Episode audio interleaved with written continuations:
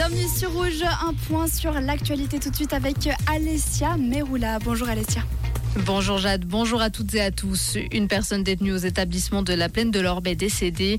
Le personnel du pénitencier de Bochu a découvert un détenu inanimé dans sa cellule. Malgré les soins prodigués, son décès a été constaté. Les premières constatations tendent à exclure l'intervention d'un tiers. Depuis lundi et jusqu'à demain, un hélicoptère de l'armée suisse mesure le taux de radioactivité. 167 communes vont être analysées, la plupart dans le canton de Vaud. Ces tests sont menés chaque année pour actualiser les connaissances la situation radiologique en Suisse et agir en cas de problème. Dans une étude publiée ce matin à Zurich, le laboratoire d'idées libérales Avenir Suisse fait la démonstration que si la Suisse est championne du monde de l'innovation, elle le doit aux étrangers surqualifiés. Il demande que les diplômés de haut niveau non européens bénéficient d'une procédure d'admission en Suisse élargie et simplifiée.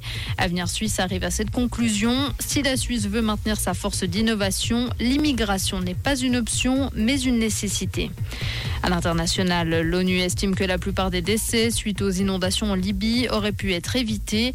Le conflit affecte les services météorologiques. L'inaction des autorités en charge de la gestion des désastres est aussi en cause. On dénombre actuellement au moins 2300 décès. Et les footballeuses de la première division espagnole ont mis fin à leur mouvement de grève après avoir obtenu des hausses de salaire. C'est ce qu'ont annoncé leurs syndicats et la Ligue organisant le championnat.